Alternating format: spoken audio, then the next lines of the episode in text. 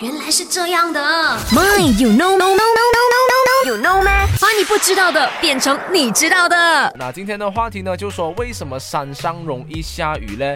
其实呢，原因就是很简单啦，因为山上的温度呢，比我们的这个呃地平面四周比较冷一点点啦，所以呢，当地面接近大气的时候呢，水会往上升，到山腰会遇冷变成小水滴。那么如果没有达到这个降水的饱和程度呢，就只是形成雾而已啦。那么如果已经呃达到了的话呢，就会下大雨了。所以很长我们在昆达上的时候呢，就很常会遇到这个呃很大雾啦，那么就会有水滴那样子，就是这个原因啦。